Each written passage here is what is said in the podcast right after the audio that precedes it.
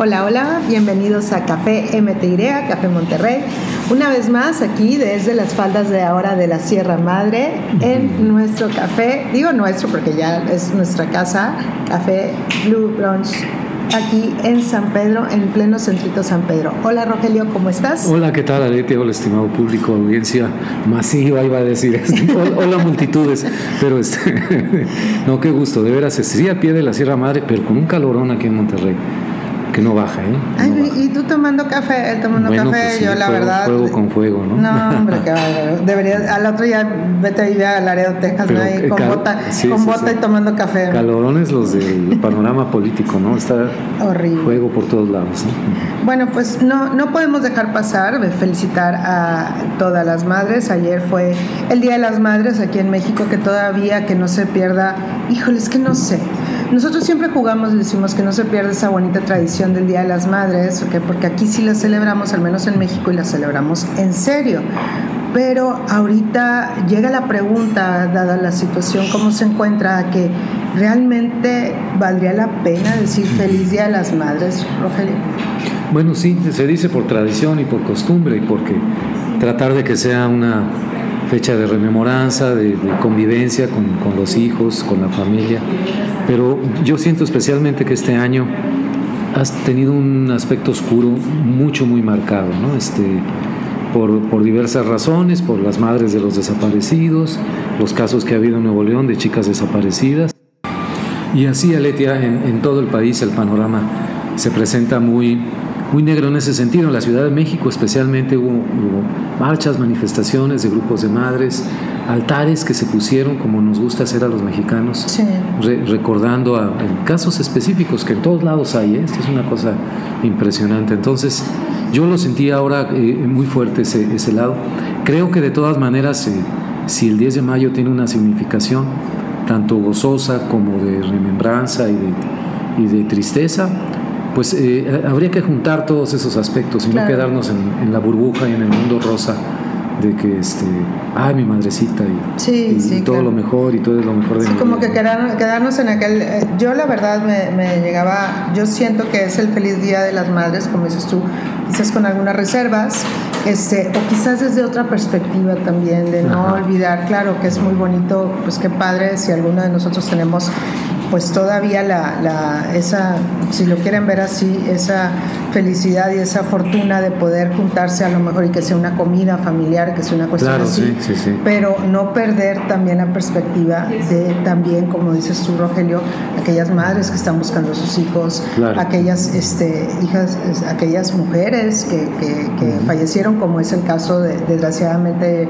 de la última víctima que hubo aquí de este, pues que ah, es este, Yolanda, que ahorita dicen las, las investigaciones están diciendo un montón de cosas, no sé, ya no, no sabemos hasta ahorita qué creer, pero pues deja, deja sola en la orfandad una, a una niña de cuatro años, ¿no? También. Así es. Entonces, pues habría que ver. Entonces, bueno, pues feliz sí Día de las Madres con sus reservas y sin perder de vista esa perspectiva. Ahora, por otro lado, bueno, pues eh, no cabe duda que en México sucedieron muchas cosas. El fin de semana, oye, qué bárbaro, no nos dejaron descansar ni cinco segundos.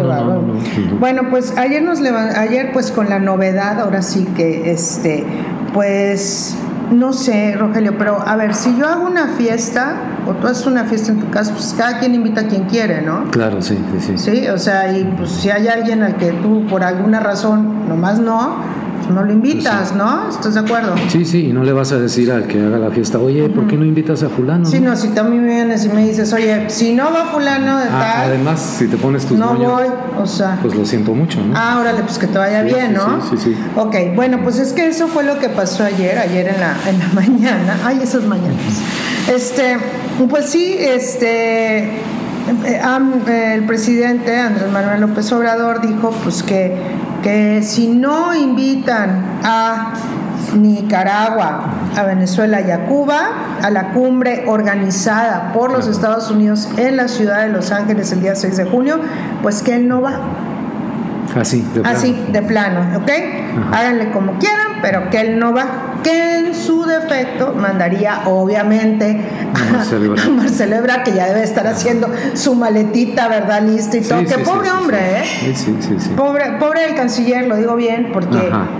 pues no le deja la chamba fácil, o sea, ¿con, con qué cara vas y te presentas ahí, no? o sea, ya fuiste el apestado de la fiesta. Fíjate que por un, ¿cómo llamar este episodio? Sainete, un gesto de las preferencias personales del presidente López Obrador, estamos en riesgo de perder una oportunidad estratégica de oro para encontrarte no solamente con los, el resto de los mandatarios de América Latina, sino con el presidente Joseph Biden.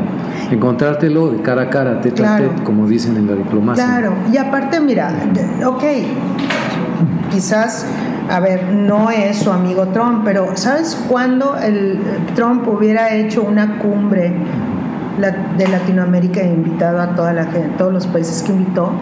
No, pues, pues nunca, nunca, nunca. O sea, realmente Biden se está acercando. O sea, vamos a, vamos a. Biden realmente sí está volteando a ver América Latina. Sí, sí, sí. Sí. A lo mejor en, intenciones, bueno, va, pero cuando menos lo voltea a ver. No, no, no y, definió una política muy clara. yo recuerdo que a fines del año pasado hizo un viaje Anthony Blinken, el titular del Departamento de Estado, uno de sus discursos que me impresionó mucho fue el que dio en, Colombia, en la Universidad de Colombia, en, Bogotá, en la capital Bogotá.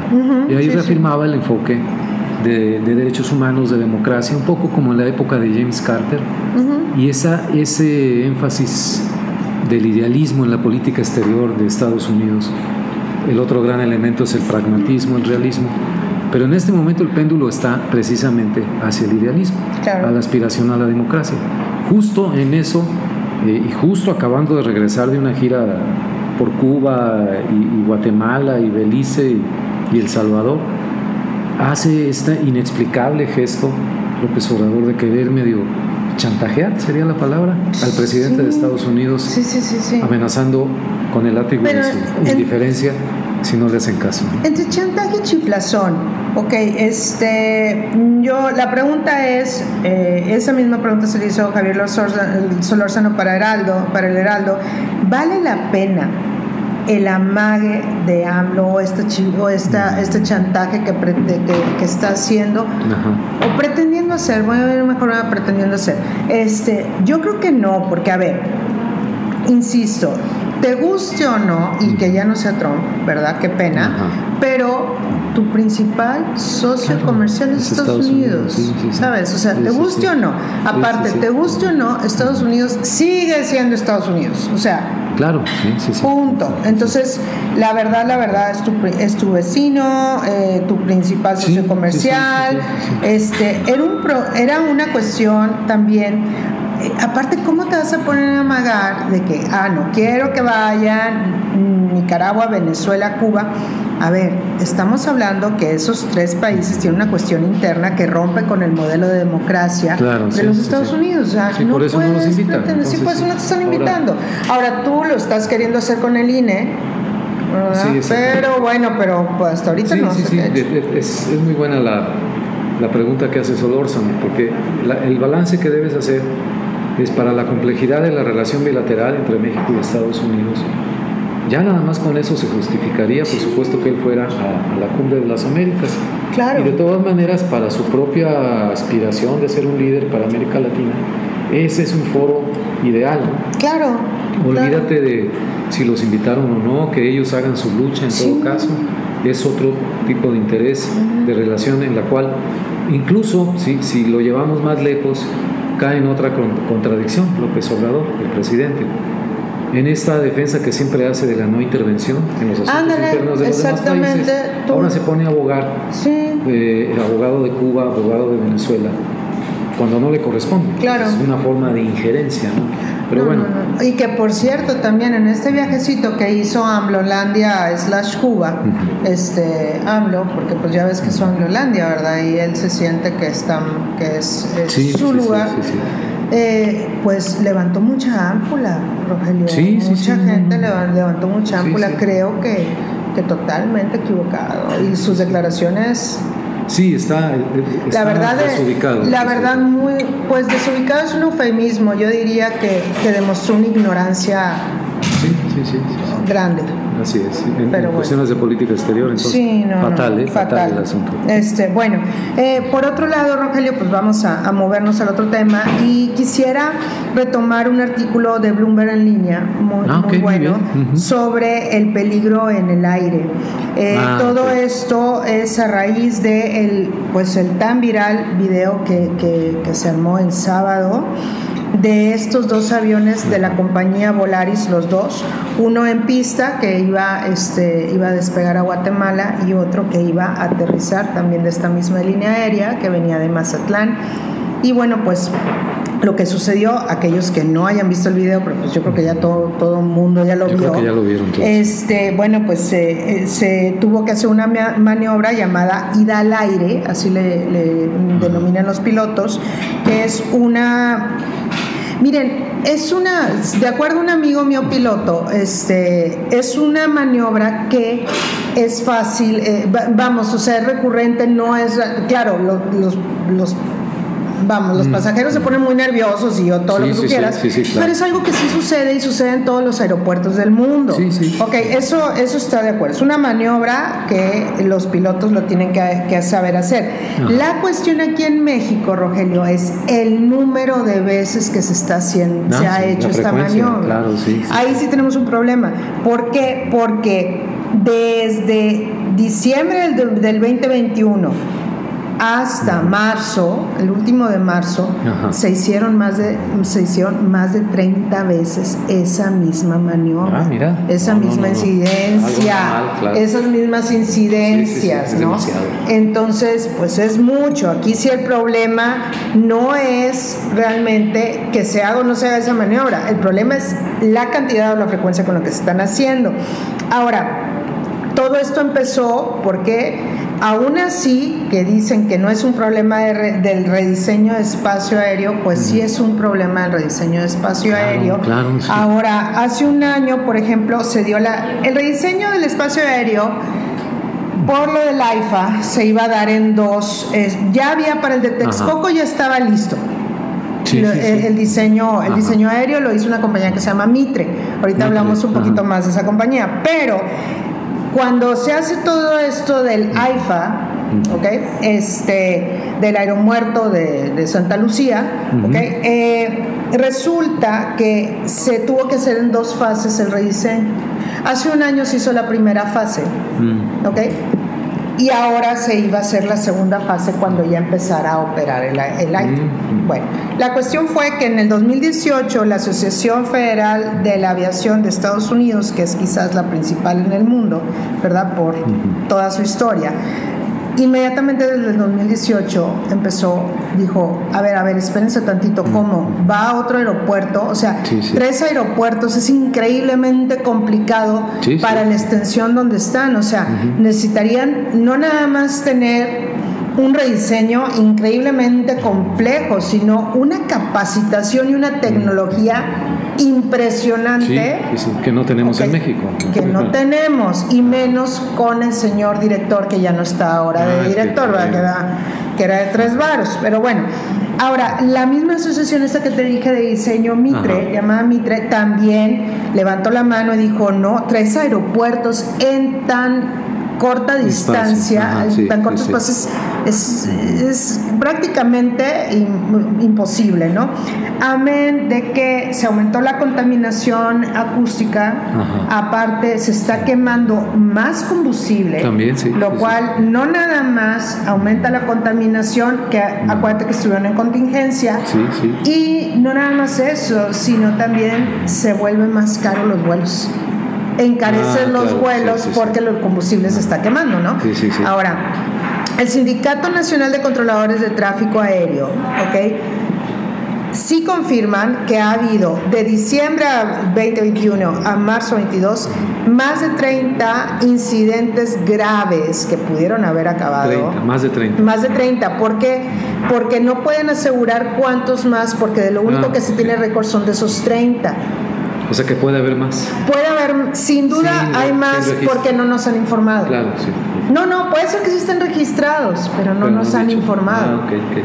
Lo cual es súper grave. Sí, sí. Estamos de acuerdo. Ahora, eh, de acuerdo a Roberto Wall, que es el presidente de la Asociación de Pilotos Aéreos y no sé qué cosa, ella, es, es, muy curiosa la entrevista, la vi y yo digo, a ver, me estás tranquilizando, pero de esas de que, híjole, no me tranquilizas absolutamente nada, porque él decía, no, está súper bien, o sea, espérense, o sea, no le echen la culpa al IFA, porque el IFA todavía no está funcionando como debería. Mm. Ah, o sea, entonces, ¿cómo? Cuando funcione como debería, ¿sí nos va a cargar el payaso, señor? Sí, sí, sí. O sea, no me tranquiliza absolutamente nada su comentario, pero bueno, el CEO de Volaris sí le dio gracias a los pilotos, ok, que en este caso pues dijeron que gracias a su peripecia, okay, ¿eran de Volaris? Eran de Volaris los dos, uno, el que estaba, uno que iba a despegar a Guatemala. y otro que iba llegando más de Mazatlán. El que el que hizo la, la ida híjole, es que, ¿cómo le dicen? ir, al aire, este fue el de Mazatlán. venía de Mazatlán. Ah, qué susto. No, no, o sea, oye, oye la gente estaba empanicadísima. Pero bueno, este, ahora, eh, bueno, ya Víctor Hernández ya dejó de ser el director de los controladores de, de vuelo, que, no tenía nada. Oye, yo vi, dije, ¿cómo es posible que él fuera el director de controladores? En serio, bueno, ya, olvídalo. Bueno, eh, ahora, el lunes se hizo una reunión donde estaba el secretario de Gobernación, el, ya, ya sabes, ah. el, gallo de eh, AMLO, eh, militares y otras autoridades de las principales líneas aéreas este, mexicanas. Y AMLO básicamente salió a decir que no hay ningún problema ah, de, de Sí, no, no hay ningún problema. Eran los conservadores. Sí, y la prensa, Y la prensa conservadora. No, bueno, si todo fuera como eso, Ajá. pues entonces que me diga que me diga cómo demonios los conservadores han hecho que haya 30 ah, incidentes, incidentes graves de los que sabemos. Y ahora cómo, porque tampoco han informado si son más, ¿estás de acuerdo? Sí, sí. Eh, bueno, pues entonces, ¿cuál es el plan, señor? ¿Verdad? Le preguntan, entonces, ¿qué plan? ¿No? Y bueno, pues que en agosto se van ahora a, a, este, a mudar. Eh, 25% de, las, de la actividad aérea se va a mudar al AIFA, pero también a Toluca, al aeropuerto de Toluca. Ahora, este, la idea es que, pues, así puedan recuperarse porque viene supuestamente, fíjate, es que vamos a entrar a la época del año, que es el verano que se cuenta desde junio, desde finales de junio hasta, hasta octubre, es considerado verano en línea aérea. Y es cuando hay muchísimo movimiento aéreo. Ah, o sea, todos esos, esos meses. Entonces, o sea, si así nos está yendo así como está, ¿qué quieren? Sí, que, es temporada baja. Ajá, todavía. Ajá todavía. y que estamos saliendo de la pandemia, que apenas se está reactivando todo. No quiero ni saber. No, cállate, yo tampoco. Ahora, este, a esto aúnale un problema más y con esto ya termino, cierro este tema. Es, bueno, ¿qué onda? Porque se supone que este mes será clave para recuperar, que México recuperara la categoría número uno. ¿ok? En la cuestión de la aviación, ¿ok? Para que así pudieran las líneas aéreas mexicanas que tanto lo necesitan, pudieran eh, tener nuevas rutas aéreas que sí necesitamos. O las rutas que son temporales, recuperarlas de verano. No, pues se ve complicadísimo. Yo no, Yo no creo que sí vaya a poder hacer esto. Pues, eh, ya en el pasado se había bajado la calificación, la volvieron a subir, pero no, no sé si han hecho la tarea aquí. no creo. por la crisis esta del cambio de director del sistema que maneja el espacio aéreo, creo que está complicado el asunto. ¿eh? Si se salió fue por algo, no fue por, por otra cosa más que por incompetencia. ¿no? Este, Oye, pero nos estamos luciendo en incompetencia en, este, pues sí, en diferentes temas. ¿Le quieres mover al otro? Pues sí, porque además todo sucede ahí en el hermosísimo Valle de México. La verdad no se merece tanto sufrimiento. Oye, yo creo que ya si vamos a querer a si, si vamos a querer ir a la Ciudad de México, yo creo que todo el mundo nos vamos a tener que aventar en en autobús. Ahora yo creo que ya la empiezo, ya le empiezo a, agarrar al jet de la pradera amor, ¿eh? O sea. Va súper cómodo con los autobuses pues de ahora, pero este. No, bueno, el otro es el de la, línea 12, ¿no? Este, del metro, que se cumplió el 3 de mayo, el primer aniversario, y además eh, se dio a la luz eh, la cuestión de que ya estaba entregado desde hace casi dos meses el reporte final de la empresa noruega, DNV, DNV, no, no sé exactamente cómo es el, nombre, ese es, ¿no? Y este, el reporte final con las explicaciones sobre las causas raíz reparte juego para todos. ¿eh? Yo creo que, que, eh, yo esperaba más o menos así, deslindar responsabilidad de cada quien. La más grave sigue siendo la de Marcelo Ebrard en la etapa de la construcción pero no dejan de ser graves los demás, Miguel Ángel Mancera y Claudia Sheinbaum, por las deficiencias terribles en el mantenimiento y supervisión y vigilancia. O sea, hay para todos, pero de manera inexplicable también la que reaccionó, no sé qué concepto usar, utilizar el de berrinche, fue Claudia Sheinbaum. Yo digo no indolente. Le gustó, no le gustó la conclusión de que ella también llevaba responsabilidad, su gobierno, y, en lugar de contestar abiertamente y argumentar y debatir, hizo algo que es como de primaria, ¿no? Esconder el cuaderno y no te lo doy. Este, eh, es un reporte que se hizo pagado, no, no, está pagado porque se niega a pagar la parte final. Sí, sí, bueno, Había, creo que habían pagado las, las primeras dos partes. Con recursos públicos, ella es funcionaria pública por ley, por ley, está obligada al principio de máxima publicidad, es decir, Solamente en casos muy específicos, muy graves, este no encaja en ninguno de esos. Si hubiera una guerra, una cosa así, pues entendería. Este, es que puede retener la información. Y ella, empecinada en, no dar a conocer el reporte, tenía que venir por el lado de los medios de comunicación. El periódico español El País, en su edición en México, publicó en exclusiva una el reporte completo, de hecho, puedes entrar a revisarlo, el resumen ejecutivo y la propia nota de ellos que está buenísima. Y ahí se explica precisamente eso, que todo el mundo alcanza una responsabilidad. Sin duda. Quedó exhibida realmente muy mal parada Claudia Sheinbaum, este, tratando de ocultar, es que de veras como si fuera un país Pero ¿cómo tapas el sol con un dedo? sí, sí, sí, en esta etapa, de, en esta época de, transparencia, de información abierta, claro que la iban a filtrar. Claro. Y, y, además es una filtración legítima, ¿no? Porque estás contraviniendo la ley, estás violando la ley de transparencia, no solamente la ley, Aletia, sino exhibiéndose como una persona intolerante, eh, reacia a, a la cultura política moderna. Es decir, no debería ser de que me obliga o no la ley, sino que lo hago por una convicción propia de que esto es lo mejor para el interés público, pero necesitas estar convencido. Evidentemente no lo está, ¿verdad? Entonces, eso, e, eso es impresionante. Vamos a ver qué sigue de todo esto una vez que está hecho, porque hay responsabilidades para todos.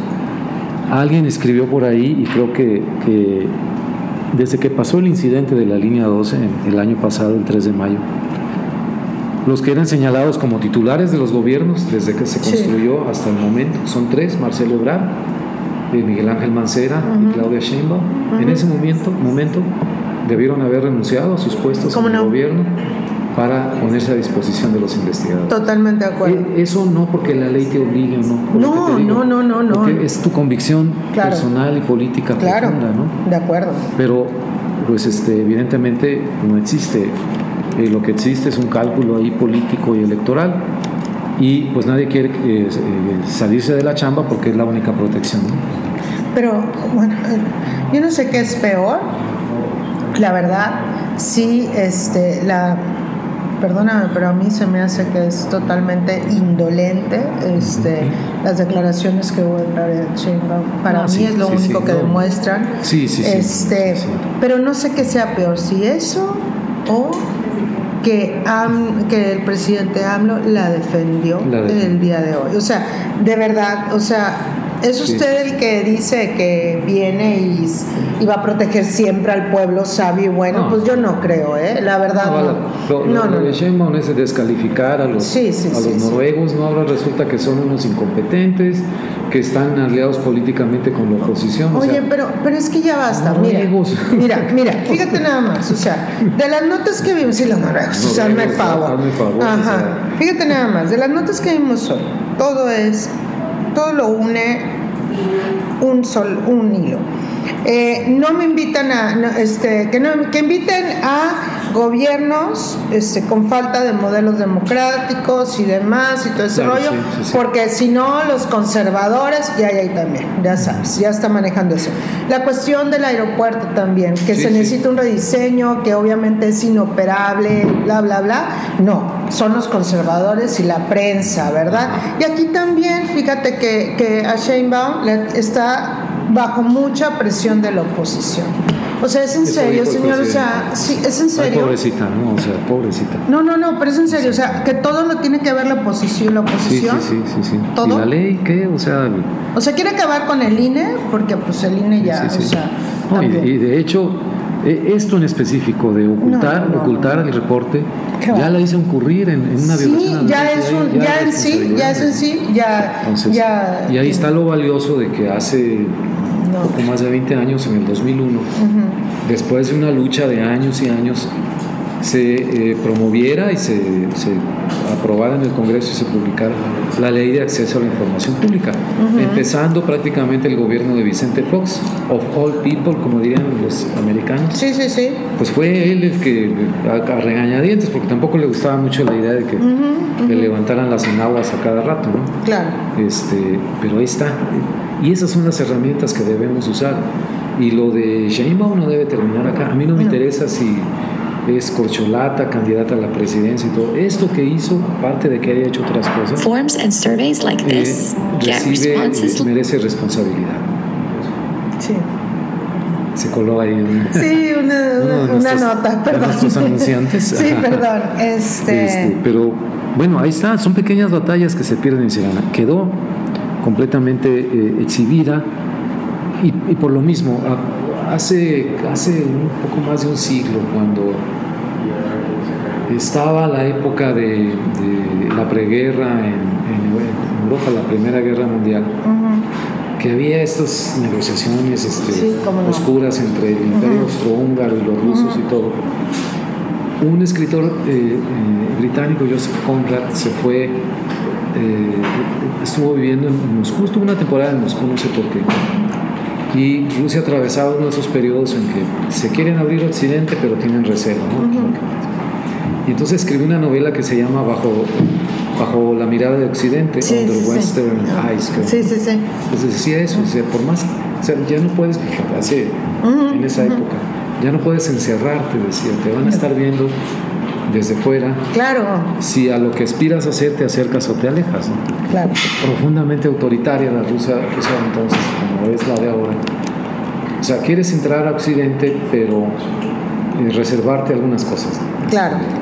Eh, a mí no me están pidiendo cuentas en la política, no me pidas la, la, democracia, no me pidas varias cosas, pero déjame ser parte de Occidente. Claro. ¿Y qué es Occidente? ¿Una zona geográfica? No, es una con todos los defectos que pueda tener. Es una comunidad de valores políticos y cívicos de origen de la cultura grecorromana.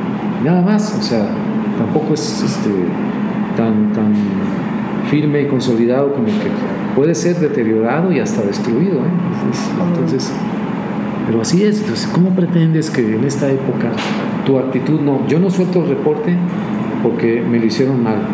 Ah, de veras, o sea, no sabes en qué época estás viviendo y si no lo saca el país, lo saca alguien más. Ah, sí, por supuesto. O sea, el país, a ver, porque también, también ya sabes que el país, bueno, no Ahora, sabes. Acúsalos de difundir el. Acúsalos, a ver. Sí, dale, dale. ¿Y qué vas a decir? Hay periodistas ahorita bajo investigación, Mario Maldonado, periodista.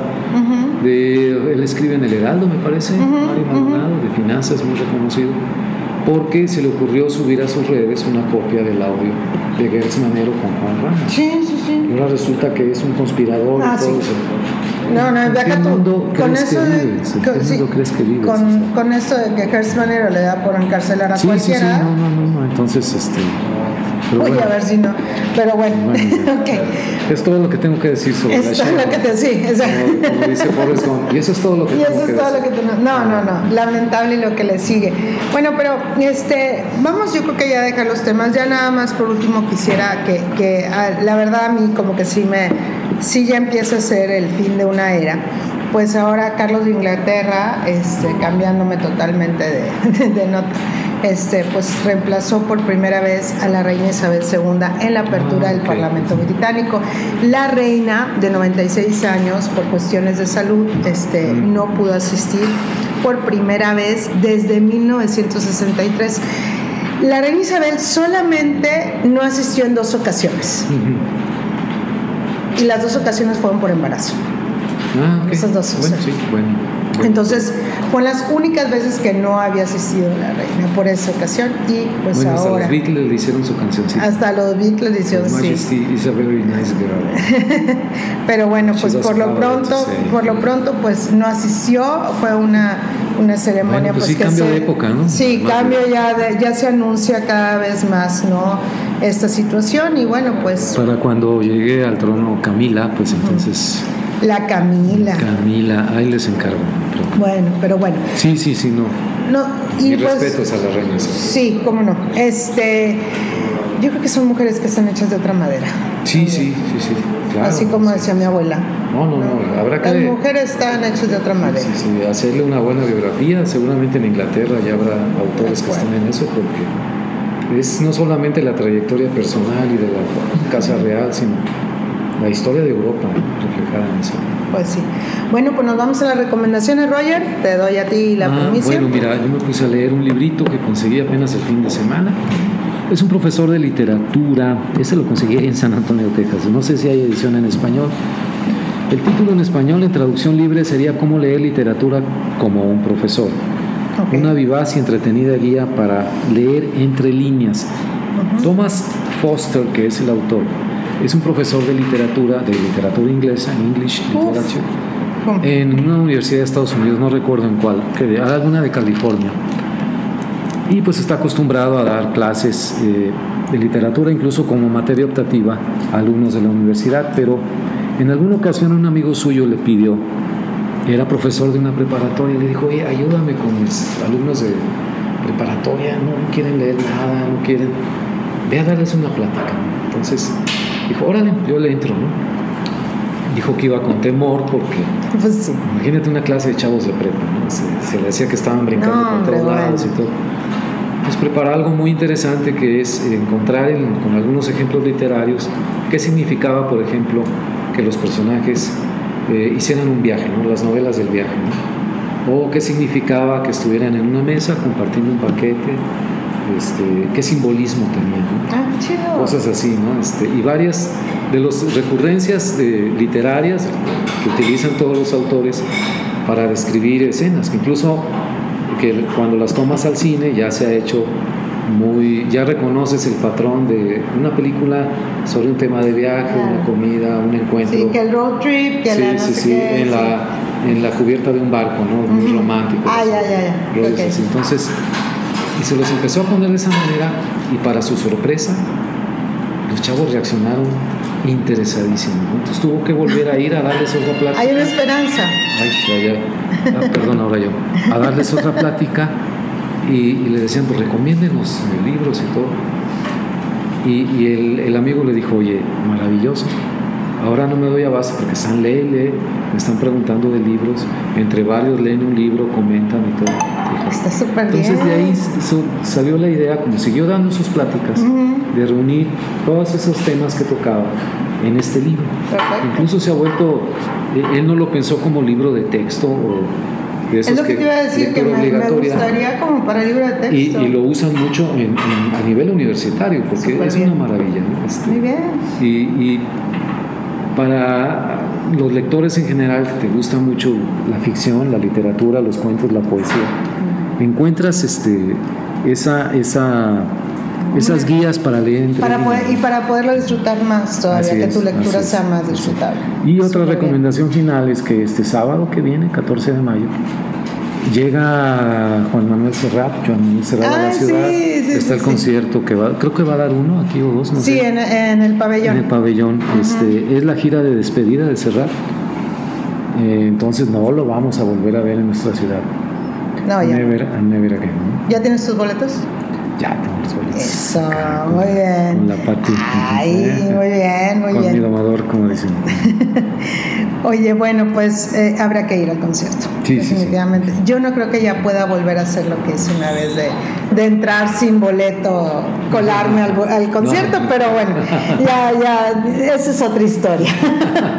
bueno, por otro lado, este, pues yo quería recomendar algo que apenas se va a estrenar, pero creo que viene muchísimo la pena. Yo ya estuve, ya tuve la oportunidad de ver un pedazos, pero, bueno. Pues con este mismo ánimo el que estamos viviendo, esta cuestión de las, de las madres, en este, en este mes de mayo. El cineasta José María Espinosa eh, da voz a las madres buscadoras con su primera, primer documental que se llama Te nombré en el silencio. Y básicamente es el tiempo que él ha estado junto con estas madres buscadoras que empezó, el grupo se llama El Fuerte, ¿ok? y empezó en 2014. Este, este grupo de mujeres buscan a, eh, este, buscan a sus seres desaparecidos, ¿ok? Em, híjole, es, es fuerte, el tema es muy fuerte. Muy fuerte, Una de las sí. personas es este, Mirna Nereida Medina Quiñones. La historia de, este, es quizás la historia principal, pero de ahí ya vas vas encontrando a otras señoras ¿no? que se encuentran en lo mismo. Ellas empiezan desde el 2014 a, este, a excavar la tierra para encontrar restos de sus familiares y amigos desaparecidos. Eh, ellos están en Culiacán. Eh, es, un- es algo de verdad eh, entre desgarrador y Sí, sí, sí. no sé cómo decirlo, pero no sé cómo explicarlo, pero, pero fue, mm, pero el, el cineasta lo que dice es que es algo que se tiene que dar a conocer, o sea, la labor de estas mujeres, eh, la vida que la vida que tienen ahora esas mujeres, ¿no? Y cómo inclusive, híjole, esta persona sí llegó a encontrar restos de su hijo De su hijo, ok. sí. partes Qué- del qué cuerpo de su hijo Sí, sí, y, y ella le sigue buscando, Sí, sigue siendo buscadora porque sigue Para ayudando a aquellas hermanas que son este que también están Sí, sí, sí. siguen buscando. Es pero vieras que al, al escucharla hablar es muy curioso la sensación que te da, porque obviamente te, sí te estremece tu, tu- su testimonio y todo, pero también a la vez te da un sentimiento de una gran admiración, ver Ajá. la fortaleza, Fortaleza, la de, esas mujeres, o sea, Ah, sí, cómo, cómo de verdad no, no quebrarse, Rogelio. Sí, o sea, no, no, no, no sé cómo explicarlo, pero, Sí, sí, sí. pero este, pero duro, sí, de acuerdo. Pero, pero pues se tiene, se tiene que dar a conocer esto y la gente lo tiene que saber que hay mujeres en todo el país que están buscando sus seres queridos y están moviendo literal la tierra todos los días en busca de lo que sea. Sí, sí. sí. Es impresionante cuando mueven y encuentran un resto. Sí, Rogelio. no, no, olvídate. debe Es, es- es impresionante esa sensación de, de- de exasperación, esa sensación de coraje, y, esa- y- y, y te de la transmiten ¿no? muy bien. Dices, bueno, a lo mejor es lo que... Y no sabes, porque que ellas estoy mismas te buscando. dicen, no sabes si lo quieres encontrar o no lo quieres encontrar. Y te dan sus razones, varias mujeres. Sí. Entonces sí. es una Pues, dualidad sí, sí, sí. ¿Lo quieres encontrar o no lo quieres encontrar? muy Pues dolorosa. sí lo quieres encontrar. Pero Es el que- golpe es tan fuerte que mejor no lo encuentras. Ajá. Sí, sí, sí. Entonces- no, no, no, impresionante. Pues, pues esa es mi Ya se han unido recomendación. incluso a estos grupos papás, buscadores, Sí, hijos, buscadores. sí, sí, sí.